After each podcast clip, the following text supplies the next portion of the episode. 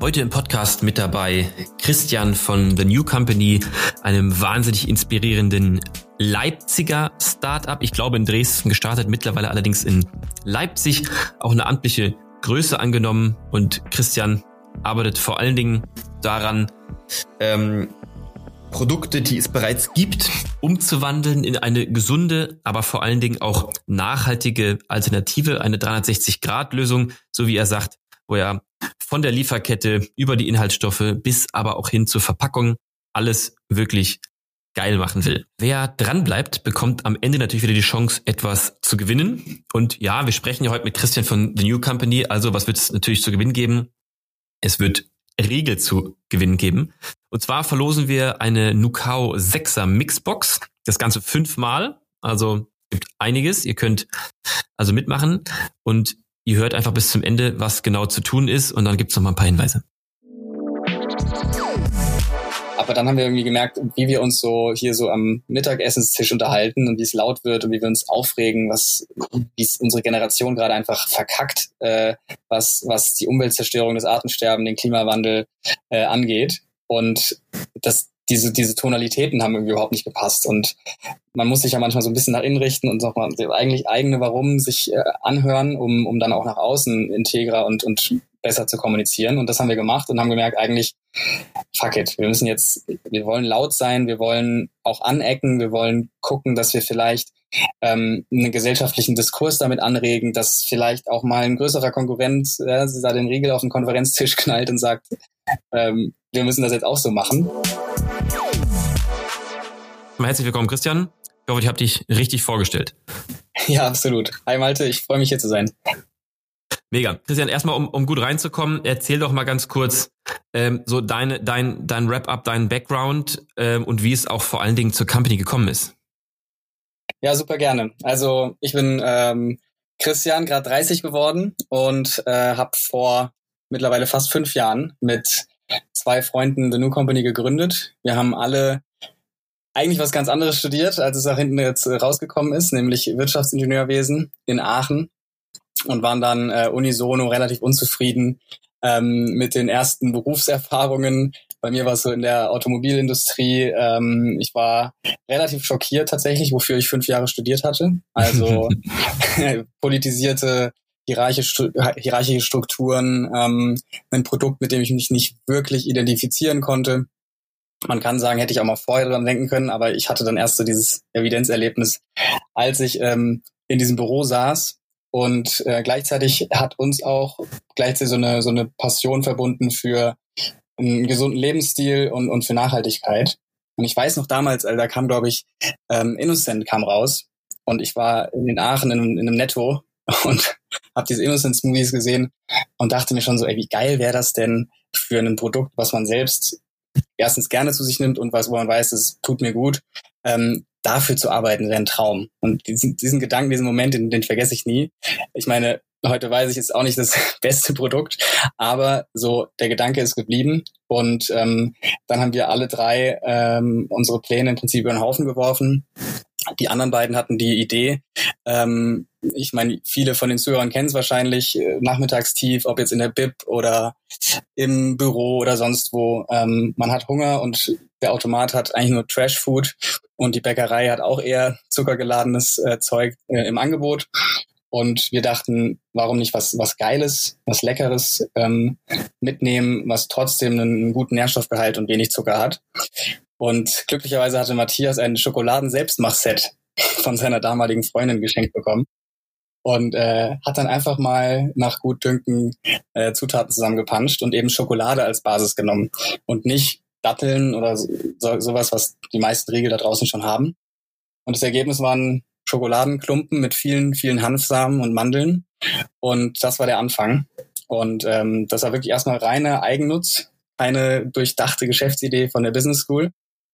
Und als es dann allen gut geschmeckt hat ähm, und, und wir so ein bisschen den Gründerspirit auch schon äh, irgendwie aus den Vorlesungen mitgenommen hatten, dachten wir, ey, lass das Ding mal verkaufen und ähm, diese Kategorie ein bisschen anders denken. Und dann kam ich auch dazu und wir haben Businessplan geschrieben, uns bei einem Stipendium beworben und zu dritt angefangen, in Dresden.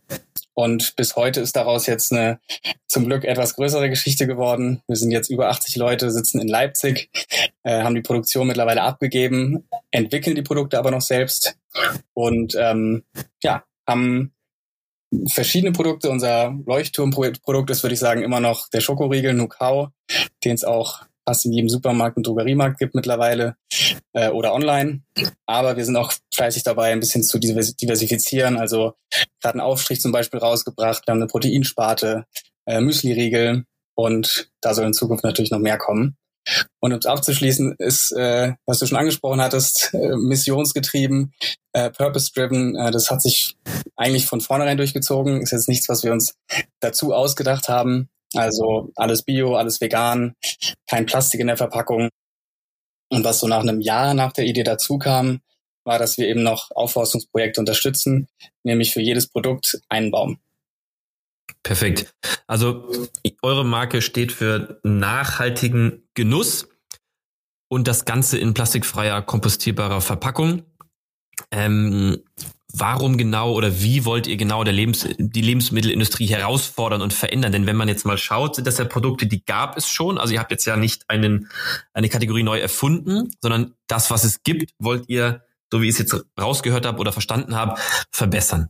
Genau, also es ist gen genau der Sinn der Sache, dass wir bei bestehenden Kategorien ansetzen, die es schon gibt, ähm, weil wir im Prinzip dem Kunden es besonders einfach machen wollen, einen nachhaltigeren, gesünderen Lebensstil zu leben. Wenn wir jetzt von vornherein ähm, alles neu denken, wäre es wahrscheinlich eine, eine, sehr große Barriere. Und wir gucken uns im Prinzip eine bestehende Kategorie in einem Supermarktregal an, wie jetzt den Schokoriegel, und beurteilen den nach eigentlich ziemlich offensichtlichen Kriterien. Ähm, plump gesagt, ist das gut für mich, ist es gut für die Umwelt? Und ähm, weiß der Kunde auch, was er da eigentlich zu sich nimmt und wo zum Beispiel der Kakao herkommt. Und da das oft nicht der Fall ist, sagen wir, okay, wir machen es anders. Und was uns, glaube ich, deutlich unterscheidet und warum wir auch uns also ein bisschen als Challenger sehen, ist, dass wir es probieren, ganzheitlich zu machen und nicht zu sagen, hey, cool, wir machen jetzt einfach mal nur weniger Zucker rein, nehmen das als fette Marketing-Message und den Rest, ja gut, ja, im Marketing, das reicht jetzt erstmal eine USP zu haben und äh, klar ist jetzt in Plastik verpackt, aber drück mal ein Auge zu. Und das genau probieren wir nicht zu tun, sondern 360 Grad das Ganze anzugehen, ist natürlich auch schwieriger und auch mit ein bisschen mehr Risiko behaftet. Aber wir zeigen eben, ey, es geht. Man kann so ein Produkt von allen Seiten ähm, verbessern. Und das sehen wir schon auch als ähm, ho hoffentlich zukünftiges Leuchtturmprojekt, ähm, was auch den Großen zeigt, es geht anders. Absolut. Und jetzt steht überall, und du sprichst auch immer von dem Thema klimapositiv. Ähm, vielleicht nochmal für alle, die sich das jetzt noch nicht so unter dem Wort vorstellen können, was genau bedeutet denn klimapositiv für alle? Ja, das ist ein, ist ein äh, guter Punkt. Es ist auch nochmal ein Unterschied. Ich muss es äh, auch offiziell vorwegnehmen. Wir sind nicht zertifiziert klimapositiv ja. oder klimaneutral. Da sind wir gerade dran. Ähm, da gibt es ja zum Beispiel von Climate Partner Programme, wo man sich sozusagen zertifizieren okay. lassen kann. Mhm. Das Ding ist, dass wir von vornherein eigentlich einen, eigentlich meiner Meinung nach einen integeren oder einen transparenteren Weg gewählt haben, indem wir gesagt haben, wir wollen was zurückgeben, wir wollen etwas Effizientes gegen den Klimawandel tun. Ähm, das ist für uns unter anderem, ist nicht das Allheilmittel, ähm, die Aufforstung. Und dann mhm. haben wir uns ein Aufforstungsprojekt gesucht und eben eins gefunden, was sehr, sehr effizient CO2 aus der Luft holt und gleichzeitig noch einen sozialen Impact hat, der echt gigantisch ist. Und das sind eben die Eden Projects. Ähm, die haben verschiedene Projekte weltweit. Äh, wir haben uns für die Mangrovenprojekte vorwiegend auf Madagaskar entschieden, wo ähm, für 10 Cent, und das ist sehr günstig, eine Mangrove gepflanzt wird.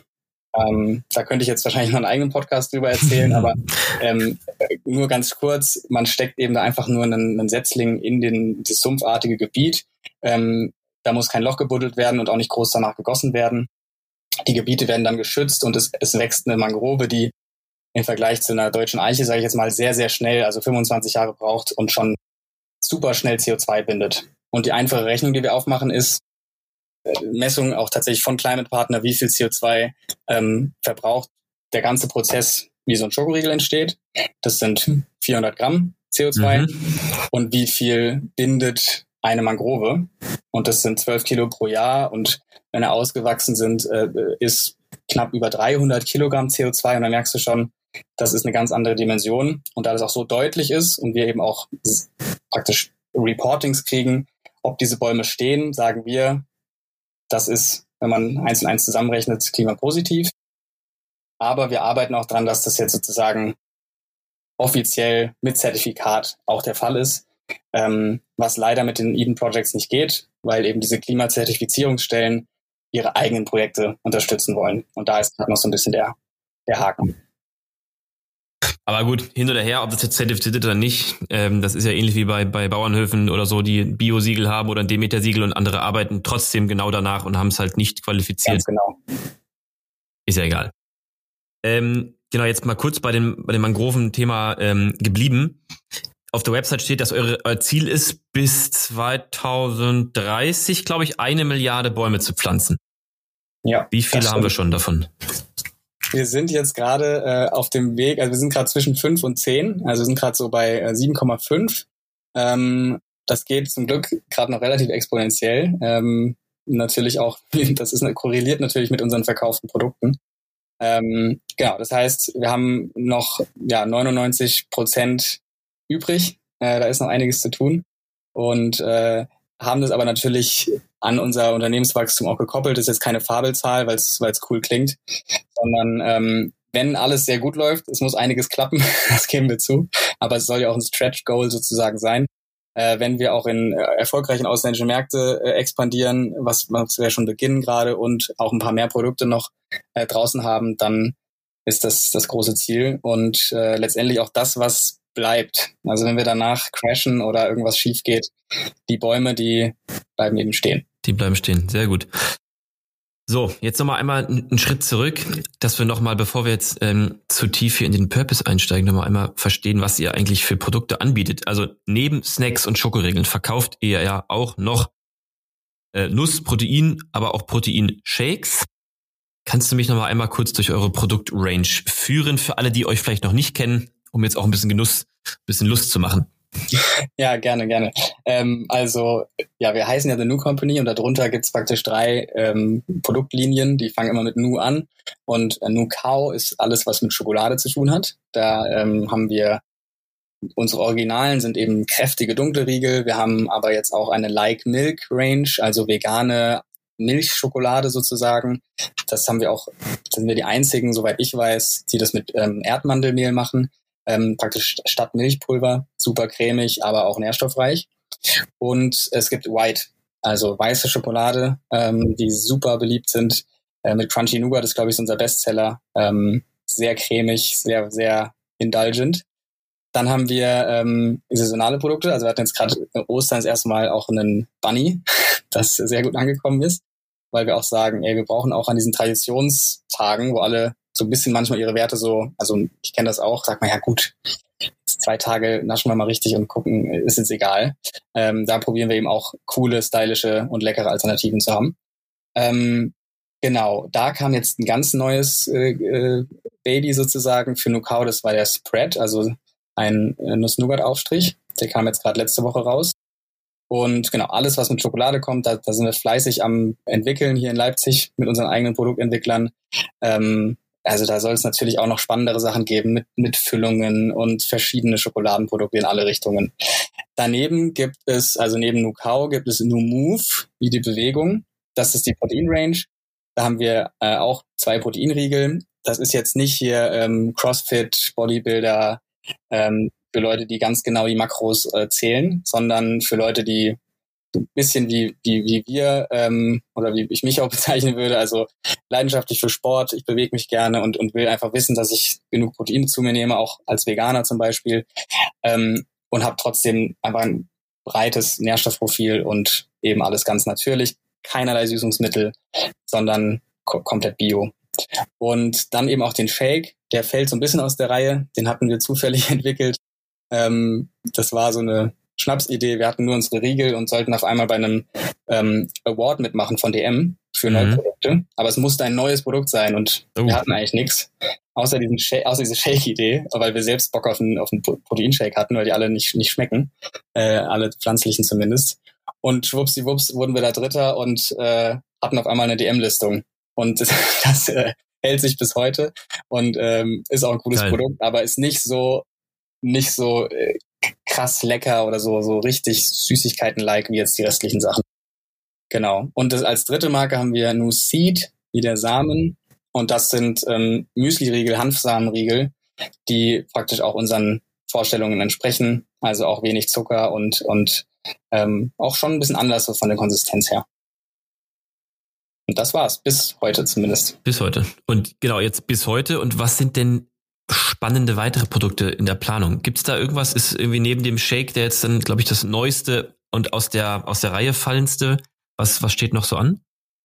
Ja, das darf ich natürlich jetzt nicht so äh, genau verraten. Ich habe schon eine Andeutung gemacht, wer gerade eben gut zugehört hat. Ähm, so mit Füllungen und sowas. Äh, mhm. Äh, praktisch äh, im, im, im Schokoladengame ähm, wollen wir alles, was noch so von den, ja, von der klassischen Industrie äh, beherrscht wird, erstmal ein bisschen bisschen challengen und da reingehen. Und ähm, auch verpackungsseitig gibt's noch einiges. Ähm, wir, wir arbeiten eng mit ähm, Super Seven bzw. Repack aus Hamburg zusammen, die eben Verpackungen aus Zellulose machen.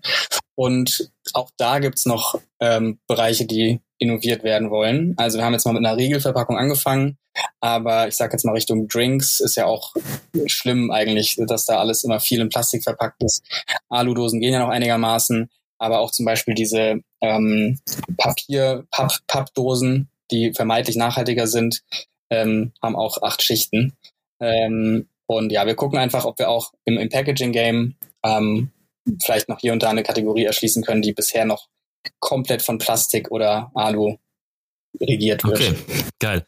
Jetzt ist es ja so, dass eure Riegel in so einem Papier verpackt sind, was auch noch aus Papier, aus echtem Papier besteht und auch die Haptigkeit hat. Und es gibt ja mittlerweile auch so bedruckbares, kompostierbares Plastik, was ja dann eigentlich sogar, glaube ich, noch nachhaltiger wäre. Das ist auch, also unsere Verpackung besteht aus Zellulose und Papier. Ja. Ähm, also du hast völlig richtig gesagt, das ist äh, auch weniger Material. Also wir haben praktisch zwei Schichten. Als wir angefangen haben, ähm, war das noch nicht so einfach, wirklich äh, blickdicht zu, zu bedrucken, diese Zellulosefolie. Ja. Wir haben eben noch Papier und kompostierbare Biofarben drauf gepackt. Äh, da muss ich ganz ehrlich sagen, dass das auch, ein, wie du es gerade gesagt hast, äh, ein Haptik-Ding ist. Mhm. Ähm, und auch ein Thema, so ein bisschen ähm, den Kunden auch dahin zu führen, dass, das, dass er das wahrnimmt. Wenn wir jetzt nämlich diese Folie, die ist wirklich, wenn man da sich nicht mit beschäftigt, das ist Plastik, das hakst du auch direkt so ab. Richtig. Ähm, und wir haben eben noch Papier oben drauf, das ist ein bisschen mehr Ressource. Ähm, I give you that und auch äh, wir, wir, wir diskutieren da auch intern stark ähm, und überlegen, ob wir den einfach, ob wir einfach runternehmen. Aber gerade ähm, ist es jetzt noch drauf und gibt dem Ganzen eben auch eine hochwertigere und ja ironischerweise nachhaltigere Haptik. Mhm. Geil erklärt. Die Frage soll ich nämlich tatsächlich von Piran ausrichten. Der hat nochmal überlegt, den hatte ich nämlich letztens auch gesprochen im Podcast, der hat nämlich gesagt, wie kriegen wir den Christian nochmal aus der Reserve gelockt? Stell ihm die Frage. So. Nicht schlecht. Ja, well, well played. Ja. ja, aber auch gut beantwortet. Also äh, absolut richtig, wenn ich eine bedruckbare, kompostierbare Folie in der Hand habe. Das muss dann ganz groß draufstehen, aber auch, damit ich das sofort spüre. Ne? Wenn ich jetzt eine Milch habe in so einer bräunlichen Verpackung, die so ein bisschen sich auch noch schroff anfühlt, dann denke ich ja direkt, es ist ähm, total super nachhaltig. Es soll jetzt natürlich keine äh, Konsumentenverarsche sein, ne? Also das nee, ist nee, aber das macht ja Sinn erstmal. Das ist ja auch Erziehung. Das ist ja erstmal ähm, ein überschaubarer äh, Anteil an Papier, der da rausgeht. Ja, ähm, und es ist FSC-zertifiziert und so weiter. Ähm, und wie gesagt, wir kommen da von einem sehr, einer sehr early stage. Jetzt, jetzt wissen wir, okay, wir können das wirklich bedrucken und es ist eine sehr, sehr dünne, lapprige Folie. Und ja, da müssen wir uns vielleicht noch ein bisschen zu durchringen und schauen, wie wir das gut lösen, damit jetzt nicht, äh, auch die Druckqualität zum Beispiel ist auch so ein Ding, ähm, damit wir da jetzt, wenn wir jetzt bei DM oder Müller an der Kasse liegen, da jetzt nicht von heute auf morgen das aussieht wie so ein 50 Cent Ding. Ne? Mhm. Also das ist tatsächlich, aber sieht man, das ist eigentlich ein spannendes Thema. Nachhaltigkeit meets Marketing. Ja, ja total. Total. Deswegen danke an Piran auch nochmal an dieser Stelle für die, für die tolle Frage. Jetzt gehe ich nochmal einmal, ähm, oder würde ich gerne mal eingehen auf euer total geiles Video, was letztes Jahr viral gegangen ist. Ihr habt auf Social Media oder du vor allen Dingen ja auch als, als ähm, Protagonist in dem Video Menschen gezielt äh, angesprochen und, und ihren Konsum angesprochen. Und das ist total viral gegangen. Kannst du die ganze Geschichte nochmal erzählen? Was ist da passiert? Ich meine, ich kann es jetzt schlecht schreiben, oder wir können es jetzt schlecht zeigen, wollte ich sagen, im Podcast. Deswegen versuche es doch mal allen, allen zu erklären, was da passiert ist. Ja, äh, gerne. Ähm, ist jetzt schon eine Weile her. Wir planen ja schon das nächste Ding, aber das ist vielleicht ganz, ganz, gut jetzt. Es soll darauf aufbauen. Ja. Das kann ich schon mal verraten. Ähm, wir haben letztes Jahr eine Transformation so ein bisschen äh, hinter uns, was die Marke angeht, aber vielleicht auch so ein bisschen, was die Eigenwahrnehmung des Selbstbewusstseins angeht, weil wir eine, wie man jetzt hoffentlich gemerkt hat, sehr werteorientierte Firma und Produkte äh, gebaut haben. Und die Marke nach außen war so ein bisschen Girl, Boy Next Door, so super sympathisch, lieb, nett. Ähm, Instagram auch, auch in die Richtung, wie, wie es auch viele machen und das passt auch, denke ich, zu vielen Marken in dem Bereich. Aber dann haben wir irgendwie gemerkt, wie wir uns so hier so am Mittagessenstisch unterhalten und wie es laut wird und wie wir uns aufregen, was, wie es unsere Generation gerade einfach verkackt, äh, was, was die Umweltzerstörung, das Artensterben, den Klimawandel äh, angeht. Und das, diese, diese Tonalitäten haben irgendwie überhaupt nicht gepasst. Und man muss sich ja manchmal so ein bisschen nach innen richten und nochmal eigentlich eigene Warum sich äh, anhören, um, um dann auch nach außen integrer und, und besser zu kommunizieren. Und das haben wir gemacht und haben gemerkt, eigentlich, fuck it, wir müssen jetzt, wir wollen laut sein, wir wollen auch anecken, wir wollen gucken, dass wir vielleicht ähm, einen gesellschaftlichen Diskurs damit anregen, dass vielleicht auch mal ein größerer Konkurrent äh, da den Riegel auf den Konferenztisch knallt und sagt, ähm, wir müssen das jetzt auch so machen. Äh, die nerven mich da draußen mit ihren Plakaten. Und das was war so ein bisschen die, die Ansage. Und natürlich, das darf man an der Stelle immer nie so verleugnen, ist es natürlich auch ein, ein ganz guter Kommunikationsansatz oder ein möglicher, durch Provokation auch Awareness zu erreichen und, und auch Leute dazu zu bringen, zu sagen, geil, das sehe ich auch so, ich teile das jetzt. Ähm, endlich sagt's mal jemand. Und sorry für die lange Vorgeschichte. Nee, super, ähm, das, haben wir, das haben wir gemacht und haben dann ähm, überlegt, was, was fordern wir und an wen richten wir uns. Und das war so ein bisschen unsere Debüt-Haltungskampagne. Wir haben ähm, in, in drei großen Städten Plakate aufgehängt und wir haben uns überlegt, dass wir uns sowohl an die Großkonzerne, also an die Lebensmittelindustrie, als auch an das ähm, Bundesministerium für Ernährung und Landwirtschaft, also auch an Frau Klöckner inklusive richten, ähm, weil wir sagen wollen, es braucht einen gesamtheitlichen gesellschaftlichen Ansatz, wenn wir hier aus dieser Misere rauskommen wollen. Ähm, und haben und dann gezielt gefordert, eben von den Großen in einem offenen Brief, den wir wiederum im Spiegel und in der Lebensmittelzeitung, das ist so die Fachzeitschrift für für, für den Handel, ähm, eine ganzseitige Anzeige äh, geschaltet haben und im, in einem offenen Brief im Prinzip an in drei Fronten gefordert haben, dass was passieren muss. Also einmal am äh, im Bereich Zucker, ähm, Bezug nehmend auf die Übergewichtigkeit in Deutschland und auch äh, Diabetesquoten, wobei das nicht eins zu eins auf Zucker immer zurückzuführen ist. Das, wie du merkst, sage ich jetzt, weil ich da, weil wir da vielleicht ein bisschen zu forsch waren.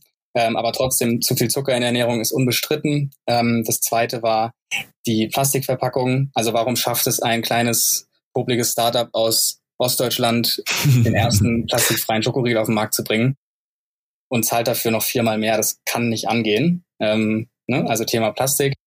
Und das äh, dritte Thema ist äh, Aufforstung CO2. Und beim Thema Zucker haben wir dann sehr offensiv die Zuckersteuer gefordert bei Frau Klöckner. Ähm, und ja, die Plakate waren sehr provokativ. Also Frau Klöckner ist immer noch Lebens äh, Ernährungsministerin und nu hat zum Beispiel ein Claim oder liebe Großkonzerne, esst ihr euer Zeug eigentlich selbst?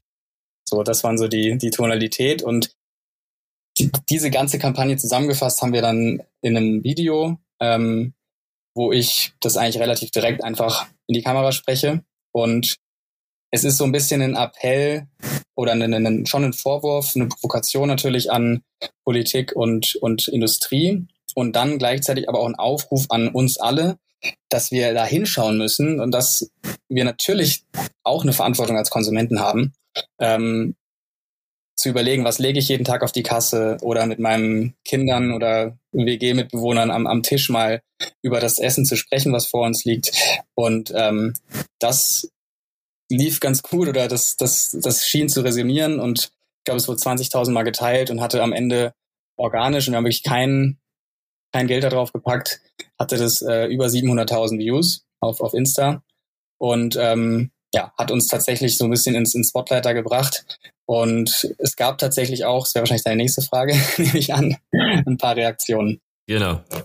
Ja, also vielleicht nochmal, um das jetzt mal allen zu beschreiben, auf der äh, auf eurer Website kann man einfach unter Slash Kampagne das äh, Video finden oder bei YouTube einfach eingeben äh, Food for a New World. Wie sieht die Zukunft der Lebensmittelindustrie aus?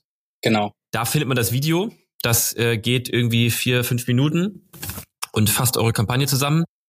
Und äh, vielleicht das äh, Thema mit dem Spiegel, das fand ich so geil, weil die Anzeige dort ist zwar einfach auf, auf der rechten Seite so eine Anzeige geschaltet, sieht aber aus wie ein geschriebener Spiegelartikel an sich, weil es einfach viel Text ist und ähm, nur diese orangene, nur orange außenrum zeigt ja irgendwie, dass es nicht zum normalen Fließtext gehört, sodass das wirklich nochmal richtig geil wirkt.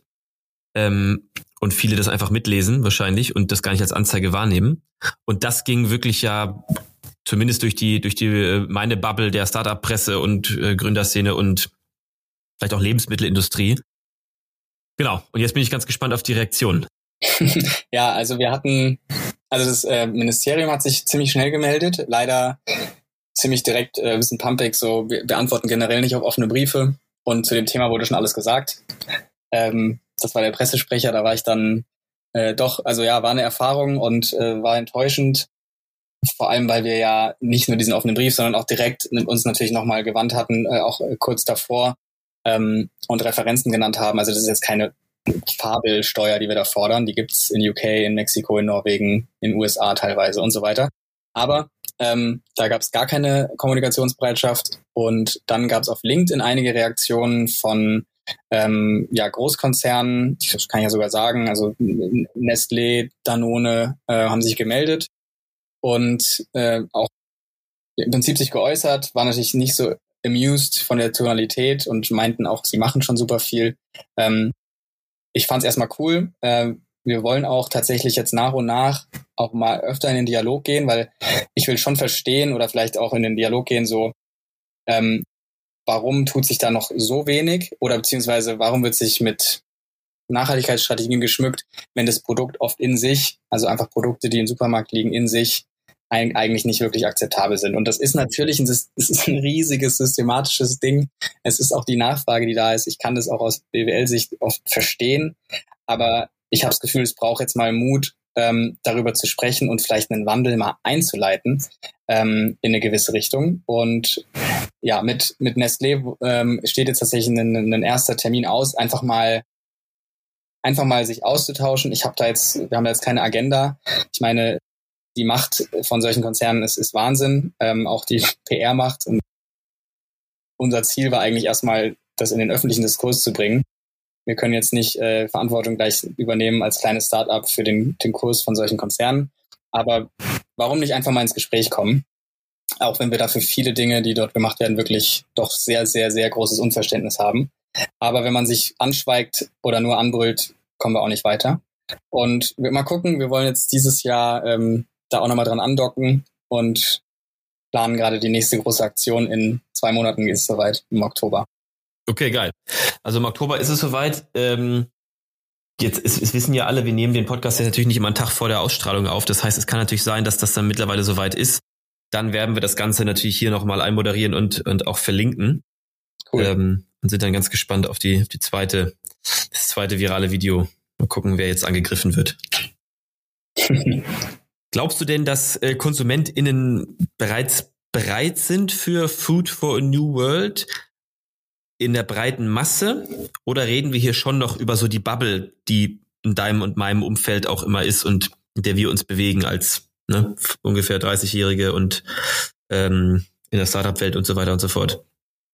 Ja, das ist eine sehr, sehr gute Frage, die wir auch gerade noch probieren zu beantworten. Wie weit sind wir da? Also ehrliche Antwort, ich glaube, wir sind noch bei den Early Adoptern ähm, oder wenn man das jetzt Fachjargon, Early Majority, also so ein mhm. paar, also schon eine, schon eine relevant große Zielgruppe, aber Bubble ähm, beschreibt es trotzdem ganz gut.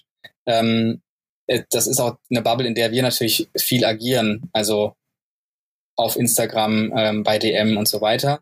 Ähm, und es, ich glaube, es ist, es ist frakturierter, als ich so selbst, also als wir es gerade wissen. Also es gibt auch, wir wissen nur, es gibt oft, keine Ahnung, ich kenne viele über paar Bekanntschaften, über 50, über 60-Jährige, die die Nukau lieben, weil sie ja. es auch irgendwie als Abnehmen-Tool nehmen oder einfach äh, weg von der von der Lindpraline gehen wollen und so weiter. Ähm, von daher ist es für uns gerade noch so ein bisschen schwer zu beurteilen, weil wir auch in der Marktforschung noch am Anfang sind. Ähm, aber so qualitativ beantwortet würde ich sagen, wir sind noch nicht, also die, die breite Masse ist noch nicht be komplett bereit für unsere Produkte, äh, weil wir viel zu teuer dafür sind. Also wir sind, ähm, was heißt viel zu teuer, aber wir sind bei zwei Euro pro Stück und dafür kannst du dir auch sechs konventionelle Schokoriegel im Sechserpack äh, kaufen. Das heißt, jetzt zu sagen, wir, wir sind bei der breiten Masse, weil wir bei DM sind, das wäre äh, naiv. Ähm, ich weiß nicht, ob wir da jemals hinkommen, um ganz ehrlich zu sein. Also beziehungsweise es ist dieser Preis ist nicht irgendwie der kommt nicht von irgendwoher, sondern das ist ein Preis für einen fairen Kakao, für ähm, Zutaten, die einfach teurer sind als 50 Prozent raffinierter Zucker. Ähm, ich glaube eher, wir müssen auch für die breite Masse generell das Preisniveau etwas heben, in Deutschland vor allem, ähm, um den Wert von Lebensmitteln auch irgendwo woanders anzusiedeln. Und vielleicht trifft man sich dann so ein bisschen. Wir können vielleicht durch Skalierungseffekte irgendwann mal äh, noch ein bisschen runter oder haben andere Produkte. Ähm, und gleichzeitig steigt aber auch so ein bisschen das Grundpreisniveau und es wird hinterfragt, warum manche Lebensmittel so unfassbar günstig sein können. Ähm, von daher, ja, ich glaube, wir sind schon ein deutliches Schritt weiter als, als jetzt vor fünf Jahren. Ähm, aber die, in den krassen Mainstream, da haben wir noch ein bisschen was zu tun. Was glaubst du denn braucht es, um noch mehr Menschen zu mobilisieren, ihren Konsum, egal jetzt ob Lebensmittel oder woanders, so stark zu hinterfragen? Es ist schwer, da finde ich so die eine Maßnahme zu nennen. Ähm, deswegen auch so ein bisschen unser Ansatz von der Kampagne ähm, oder was ich, dieser gesamtgesellschaftliche Ansatz. Ähm, ich glaube, es braucht Verantwortung beim Konsumenten selbst und dafür, ähm, um das auch zu fördern, ähm, Bildung und Informationen. Ich glaube, da sind wir schon deutlich weiter als die Generation unserer Eltern. Aber durch Nachhaltigkeitsschulfächer, äh, durch ähm, ja einfach ein Angebot, durch auch äh, öffentlich-rechtliche, die einfach offener über solche Dinge reden. Also ich habe sich wahnsinnig viel getan, finde ich, wenn man jetzt mal Klaus Kleber zuhört, wie er über den Klimawandel redet, im Vergleich zu vor zehn Jahren. Das ist was ganz anderes. Und da wusste man das auch schon. Ähm, das heißt, wir sind da, glaube ich, alle schon deutlich mehr aware. Ähm, dann braucht es meiner Meinung nach Verantwortung bei den Großkonzernen und da verliert, also verliere ich manchmal so ein bisschen die Hoffnung. Ähm, und jetzt sind wir beim System. Also warum verliere ich da die Hoffnung? Weil die Zielvariable in unserer, in unserer Gesellschaft einfach Profit ist und, und ähm, Shareholder Value. Und das führt dazu, dass das immer wichtiger ist als, als nachhaltiges Wirtschaften, leider. Ähm, und deswegen glaube ich, braucht es stärkere Reglementierungen. Äh, es braucht meiner Meinung nach Regeln, äh, steuerliche Anreize, nachhaltiger zu sein äh, oder Belohnungen, Subventionen dafür, ähm, Dinge ein bisschen nachhaltiger zu gestalten. Und äh, ja, du merkst schon, also das Thema ist super mhm. groß. Ja, es gibt nicht so den einen Hebel. Aber ähm, ich glaube, es braucht teilweise schon, ähm, gerade weil uns die Zeit davon läuft, äh, auch steuerliche Eingriffe zum Beispiel ähm, oder andere Incentives, dass einfach so ein Produkt nicht zu so einem Preis du dir einfach ein Produkt kaufst an, an der Kasse, wo du eigentlich weißt, das ist eine 90-prozentige Wahrscheinlichkeit, dass der Kakao gerade von Elfenbeinküste kommt, wo Kinderarbeit am Start ist. Ähm, das ist Wahnsinn. Also da sind wir auch schon im Lieferkettengesetz. Also zusammengefasst, Politik spielt für mich dann einen sehr großen Teil, ähm, weil die ganze Verantwortung auf den Konsumenten abzuwälzen, ähm, finde ich unfair. Also das, das auch so ein bisschen auf die Freiheit zu schieben. Jeder Konsument muss ja wohl selbst entscheiden können, was gut für ihn ist. Nein, so einfach ist das nicht, weil die Informationen auch nicht alle da sind im Supermarkt. Ähm, und deswegen, äh, klar, jeder muss sich an die eigene Nase packen, aber ich glaube, da muss einiges systematisch passieren auch. Jetzt hast du gerade schon das Thema Preis angesprochen. Ähm, dass es so ist, wenn man jetzt Müsli-Riegel sieht, der irgendwie äh, super günstig ist mit super viel Zucker. Das kann ja nur von der Elfenbeinküste kommen. Jetzt schauen wir mal eure Riegel an. Die kosten ja um und bei zwei Euro pro, pro Schokoriegel zum Beispiel. Ähm, ist das denn der Preis, der ein Riegel kosten muss, um ihn komplett nachhaltig produzieren zu können und damit ihr auch noch davon leben könnt? Oder ist das, ist da noch mehr dahinter? Ist da auch noch Marketing und etc. drin?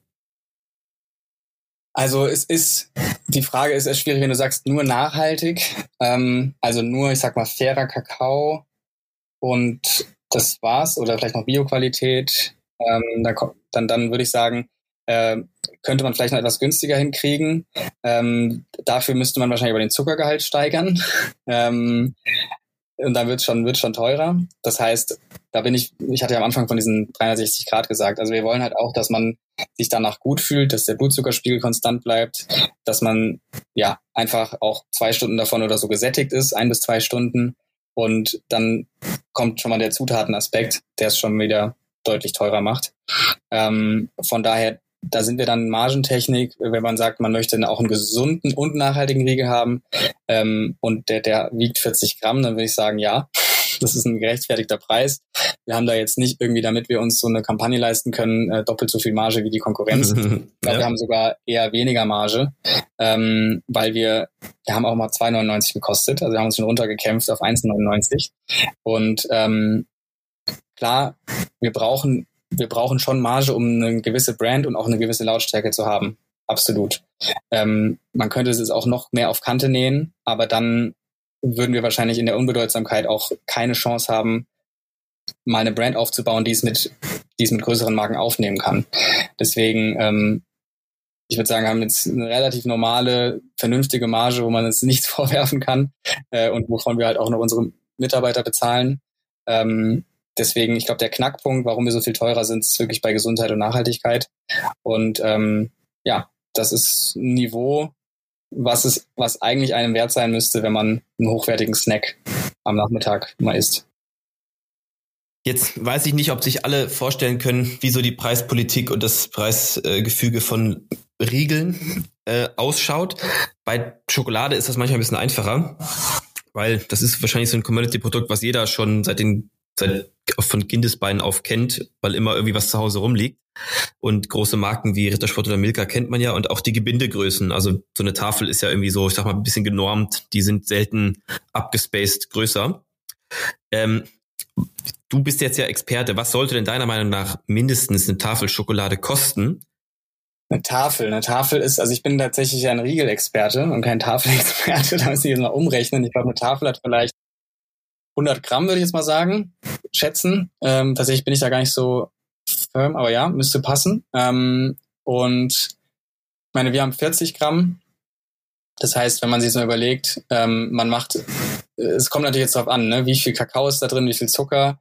Ähm, ich, ich kann mich, glaube ich, gerade schwer festlegen, weil da müsste ich mhm. jetzt einmal den Taschenrechner zücken.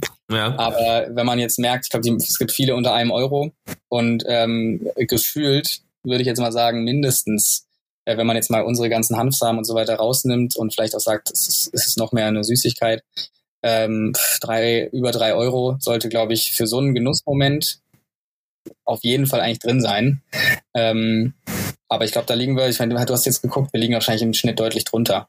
Ähm, also ja, genau, über drei Euro. Genau, also bei, bei Milka ist eigentlich ein bisschen egal, also Milka ist vielleicht am einfachsten drüber zu sprechen, da liegen wir irgendwie zwischen einem Euro und Euro 50, wenn wir 100 Gramm Tafeln angucken, da gibt's natürlich auch ein paar Spezialsorten mit noch Erdbeer und Keks und hast du nicht gesehen? Aber wenn man jetzt einfach mal die Standardsorten anschaut, die da wahrscheinlich immer im Regal sind, dann liegen wir dabei zwischen 1 Euro und 1,50 Euro. Du sagtest für 100 Gramm, no. Du sagtest ja gerade, eigentlich müsste das 3 Euro kosten eigentlich. Und ähm, ja, das kommt, das kommt ja hin, also doppelt so viel. Wie gesagt, das ist bitte äh, keiner der Zuhörer Nö, mich, äh, nein, festnageln. Es geht mir um eine Tendenz. Ähm, und ja, wie gesagt, das, das Ding ist, oder das Ironische ist ja noch dazu, dass Zucker nicht nur lecker schmeckt, tendenziell auch, ich meine, das kennen wir alle, irgendwie süchtig macht, man hat irgendwie dann doch immer wieder Bock drauf äh, um eine gewisse Uhrzeit des Tages. Ähm, er ist noch dazu halt einfach sehr, sehr günstig. Also das ist, das ist halt auch ein echt ein praktischer Vorteil aus wirtschaftlicher Sicht. Das heißt, auch das macht ein anderes Produkt wie unseres teurer. Ähm, 60 Prozent Zucker in einem Produkt ist halt auch echt lukrativ, muss ich jetzt mal so, ja, klar. so, macht so Sinn. sagen. Also umso weniger Zucker, umso teurer wird's eigentlich, sagst du, weil um auf die 100 Gramm zu kommen, muss man andere Zutat, Zutaten nutzen, die genau. wahrscheinlich immer ungleich günstiger wären als jetzt der Zucker an sich. Genau, absolut. Okay, perfekt. Ja. Okay, also wir haben wirklich nochmal gesehen, jetzt ohne irgendwie Milka-Shaming zu betreiben oder ähnliches, war wirklich jetzt nur ein Beispiel, damit wir zwei das mal eben berechnen können, dass eigentlich müsste das, wenn alles nachhaltig laufen sollte und weniger Zucker, dann müsste eigentlich so eine Tafel Schokolade statt einem Euro ungefähr drei kosten. Das ist ja schon so Faktor drei, also beeindruckend. Äh, Christian, jetzt neigen wir uns so ganz langsam dem, dem Ende. Was sind denn so eure Zukunftspläne? Was kommt noch dazu? Auf was können wir uns noch freuen? Wenn wir jetzt in einem oder in fünf Jahren nochmal uns hier wieder treffen, äh, über was würden wir dann reden? Also in fünf Jahren, ähm, das ist natürlich ein, ein, sehr weiter Horizont. Da haben wir natürlich auch schon wilde Pläne ähm, und da kann man auch nur so auch auch nur wirklich so Bilder zeichnen, die einen motivieren, weil es, ist einfach die, die Welt sich so schnell dreht. Aber wenn du, wenn du mich jetzt fragst, ähm, wäre es auf jeden Fall stark, wenn wir schon in den USA verkaufen, ähm, weil wir das einfach als super spannenden Markt auch für uns sehen. Ähm, und wenn wir ja natürlich in, egal wo du gerade bist, in Deutschland äh, 200 Meter laufen musst und dann ein ganzes Sortiment von uns am besten auf so einer, äh, in einer Wand äh, im Supermarkt, äh, New Company Wand äh, kaufen kannst. Das wäre super. Ähm, du hast dann vielleicht auch eine New App, die, ähm, die dir einfach äh, den, den Impact, den du hast mit uns, viel näher bringt als gerade. Also, dass du siehst, wo wurde dein Baum gepflanzt. Ähm, vielleicht gibt es auch Projekte, die wir in Deutschland haben. Ähm, es zeigt dir vielleicht, äh, ja, was, wo, wo deine Zutaten genau herkommen. Die sind Blockchain verfolgt. Die Cashews, die du gerade in deinem Riegel hast, kommen übrigens von Projekt X aus Vietnam. Ähm, und das, das wäre zum Beispiel eine Möglichkeit und du kannst äh, die auch sehr bequem natürlich darüber nachbestellen. Ähm, ja, also Digitalisierung ist, ist bei uns auch ein Thema und auch E-Commerce, Direct to Consumer auf jeden Fall. Trotzdem soll es uns immer im Handel geben, weil wir einfach Impulskaufprodukte sind. Und ähm, ja, weltweit verfügbar. Das war jetzt das Beispiel. Das wäre das Ziel in fünf Jahren. Ähm, und dann haben wir hoffentlich auch schon einen gut, guten weiteren Schritt gemacht Richtung einer Milliarde Bäume. Und in einem Jahr, ähm, klar, wir wachsen gerade super stark. Also auch wir, wir, wir ähm, suchen viele, viele talentierte Leute, eigentlich in allen Bereichen. Ähm, kriegen jetzt nächstes Jahr ein neues großes Office in Leipzig. Also wenn da irgendjemand zuhört, ähm, wir verstärken uns und ähm, gucken vor allem, dass wir auch im, im Außendienstteam in Deutschland da ordentlich PS auf die Straße bringen. Ähm, genau. Und nächstes Jahr wird es dann auf jeden Fall auch nochmal verstärkt Richtung UK und ein, zwei andere europäische Länder gehen. Okay. Also wer die Mission und die Vision von, von Nu teilt, ähm, gerne mal auf der Website schauen. Es gibt einige offene Stellen. Wie denn am besten mit euch Kontakt aufnehmen? Findet man dich auch bei LinkedIn? Kann man da einfach dir auch mal eine Message droppen? Ja, gerne. Einfach bei LinkedIn äh, oder wie gesagt Bewerbungsformular oder uns anrufen oder Info-Ad. Wir haben sogar einen Chat auf der Website neuerdings. Also das sollte easy gehen. Genau, alles hauptsächlich in Leipzig und IT-Entwickler gerne auch remote wahrscheinlich. Danke, das hast du gut interpretiert. äh, ja, wir probieren schon hier so ein Teamgefühl aufzubauen. Ähm, man kann aber auch natürlich remote arbeiten. Man muss sollte ein paar Mal jede Woche mal vorbeikommen können. Also Berlin geht auf jeden Fall klar. Mm, ähm, aber den Vibe, den man so bei uns hat, den, den kriegen wir remote einfach nicht so hin. Nee, absolut. Absolut. Ich habe auch ja dein Büro gerade schon gesehen, so im Hintergrund. Das sieht da auch sehr schick aus und es wird wahrscheinlich noch schicker, wenn du es, wenn ihr umzieht. Lässt sich aushalten. Lässt sich aushalten.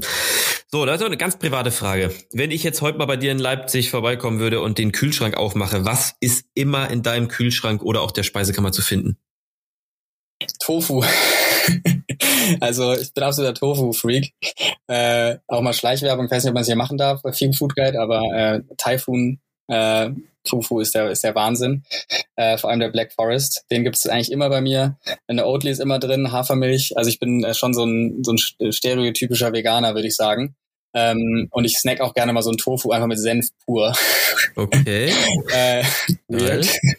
ähm, ja, ich glaube, das ist, das ist tatsächlich die Konstante und, äh, und Tomaten. Ähm, die sind immer am Start. Wie, äh, Typhoon Tofu, da muss man mitschreiben jetzt hier erstmal. Okay, und ähm, neben dem ultra geilen Foodtech Typhoon Tofu mit Senf zu essen, was ist so dein Signature-Dish, was du immer mal kochen würdest, wenn du irgendwie sagst, hier, das ist dein Ding, das kannst du seit Jahren, das ist das geilste Ding. Das müssen wir jetzt mal hier verlinken als Rezept. Ähm, das klingt jetzt vielleicht ein bisschen langweilig, also vor allem für die ganzen Foodies, die zuhören. Aber ähm, ich habe jetzt in den letzten zwei Jahren in der WG eine richtig gute vegane Bolognese gelernt. Und ähm, ich, ich würde sagen mittlerweile so weit, dass auch mein, meine Family, die vielleicht da Fleisch erwartet, das nicht schmecken würde. Ähm, also richtig schön mit, mit Rotwein und der, der, der Trick ist, finde ich, ähm, die Karotten und ähm, ähm, Sellerie ganz, ganz fein zu raspeln, also diese feinste stufenweise Raspel, weil das dann so schlonzig dick, dick wird. Ähm, und man also nicht jetzt praktisch so Karottenstücke hat, sondern das eigentlich so in die Soße übergeht, aber man so, ja, das so richtig umami geil wird. Aber von daher, ja, eine gute, gute Bolognese. Und was ich, was ich an Rezepten immer geil finde, ist auf jeden Fall Eat This, der Blog. Ähm, der hat, ähm, kennt ihr wahrscheinlich, ähm, super Sachen. Cool. Ja, also witzig ist, ich hatte jetzt gerade eben letztens erst äh, eine tolle Podcast-Aufnahme mit Jörg von Eat This. Über, ich ja. über vegane Rezepte geredet. Ähm, mit Piran cool. auch gesprochen. Also auch liebe Grüße von Piran. Der, der wollte ja ein bisschen anecken gerne mit dir. Aber hast du ja sehr gut abgewendet. Und ähm, um auf, auf mich zurückzukommen, vegane Bolognese ist auch so mein Hack 2021. Dein Hack. Mein Hack-Hack, mein Food-Hack-Hack tatsächlich. Ähm, Sellerie und äh, Zucker tatsächlich. Jetzt muss ich leider Zucker sagen. Weil mit ja, braunem also Zucker. Zwei, ja, zwei, ich habe ja. auch zwei Esslöffel ja. ähm, brauner Zucker ist, ja, ist drin, ja. Okay, ja, genau. das ist, ja, gut. Habe ich auch mal vergessen und da dachte ich so, ey, ja, was fehlt. fehlt. Aber ähm, auch die, die Tomaten, das riesiges, also darf man bei euch, ne, so Brands nennen? Ja, klar, also wie gesagt, wir sind ja unabhängiges Medium, das ist ja voll egal. Also die, die Tomaten äh, von Mutti, die gibt's ja, ja. neben Rewe, ja. sind halt viel geiler als andere, weil die süßlicher sind. Von daher, ähm, da brauchen wir ein bisschen weniger Zucker. Die sind, die sind äh, Bombe. Ich bin jetzt seit einem Monat Mitglied in Hamburg beim Tomatenretter e.V. Das ist ein Verein zur, was, zum Erhalt von was alles gibt. Ne? Das ist ein Verein zum Erhalt von samenfesten Tomatensorten.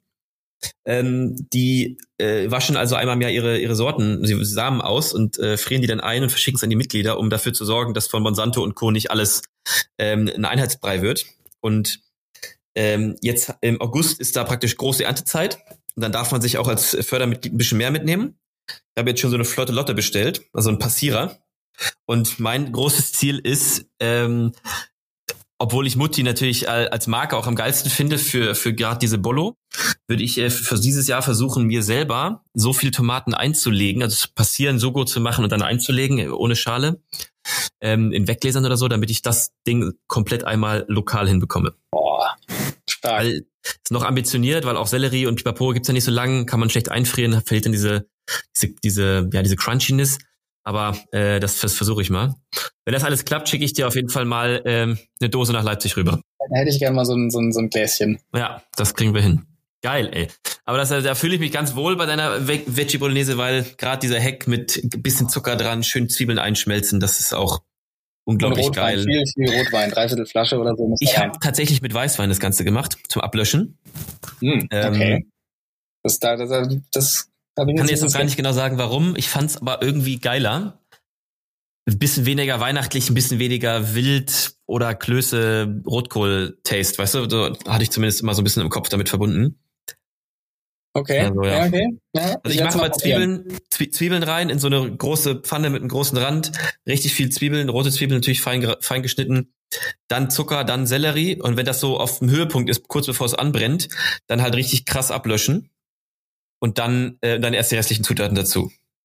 Okay, ja, ich mache also Tomatenmark noch rein, damit das so ein bisschen, also auch schon ähm, am Anfang rein und die und die äh, Karotten auch schon und die so ein bisschen leicht an, anbraten sozusagen. Aber ich bin auch wirklich, also ähm, ja, Greets gehen außer meine Mitbewohnerin Cora. Ich bin eigentlich gar nicht so der Koch, aber das habe ich gelernt. Ja, ja geil. Ich finde das auch so ein nice Ding. Jedes Mal denke ich mir was Neues aus, wie man es machen kann. Hatte auch schon mal Zucchini bei und Aubergine. Also da geht einiges. Okay. So, sind wir ein bisschen kurz in unserem Talk hier hängen geblieben. Letzte Frage tatsächlich. Wen oder was würdest du denn vorschlagen, der auch mal bei uns im Foodguide Podcast dabei sein sollte, wessen Story unbedingt erzählt werden sollte? Äh, das ist eine gute Frage. Spontan fällt mir der Julian ein, Julian Stock, weil ähm, die, er hat, äh, kommt von Alnatura und hat ähm, jetzt den Hut auf beim Good Food Collective und da sind wir schon Mitglied. Ähm, und ist eine richtig coole Sache. Es äh, geht eben darum, auch so ein bisschen, was wir auch bei Startups for Tomorrow, was ja nicht nur Food ist, da sind wir die einzigen Foodies, äh, probieren zu tun, äh, Lobbys des Guten zu bauen. Und ähm, da ist er federführend und ich glaube, ja, ihr könntet euch mal unterhalten. Mega. Vielen Dank für den Lied, den geben wir auf jeden Fall an den Kollegen Julian. In dem Sinne, Christian, vielen Dank für das geile Gespräch. Hat wirklich wahnsinnig Spaß gemacht und ähm, ich bin auf jeden Fall auch nochmal dankbar bei deine, über deine Bestätigung von der veganen Bolo. Finde ich sehr gut und schicke dir auf jeden Fall von meinem ein, einpassierten Tomaten was rüber. In dem Sinne, vielen Dank und ja, bis ganz bald. Ja, danke dir, Malte. Hat Spaß gemacht. Ich freue mich auf die Tomaten und äh, ja, ganz liebe Grüße aus Leipzig. So, das war mal wieder eine richtig geile Folge. Es hat richtig Spaß gemacht, mit Christian zu sprechen. Das Gespräch am Ende ging ja auch deutlich über eine Stunde und, war echt super inspirierend und, ähm, und, und erfüllend und hat Spaß gemacht. Natürlich fand ich es besonders geil, dass äh, Christian als Lieblingsgericht meine auch Lieblings 2021 Lieblings ähm, Bolognese vegan auch so abfeiert. Ähm, ich hatte echt Spaß dabei. Ich hoffe, euch hat's auch gefallen. Wie immer gerne Feedback, Ideen, Meckereien, ist mir egal. Alles gerne an uns schicken. Wir wollen uns auch weiterentwickeln. Wenn es jemanden gibt, der unbedingt dabei sein soll. Wenn ihr Fragen an Christian habt, dann gerne alles zu mir rüberschicken. Gerne Instagram Malte Steiert, gerne LinkedIn Malte Steiert. Und ich habe es am Anfang angekündigt, es gibt mal wieder ein Gewinnspiel. Zu gewinnen gibt es die Nukau 6er Mixbox. Das Ganze allerdings sogar fünfmal. Einfach diesem Podcast folgen auf Spotify oder iTunes oder wo auch immer ihr hört. Nukao folgen auf Instagram. Mir von allem einen schnellen Screenshot schicken. Bei LinkedIn oder bei Instagram. Und schwupp seid ihr in der, im Lostopf und die liebe Losfee wird euch dann nach wenigen Tagen oder Wochen rausziehen und ihr bekommt die Box nach Hause geschickt. In dem Sinne, vielen Dank und bis zum nächsten Mal.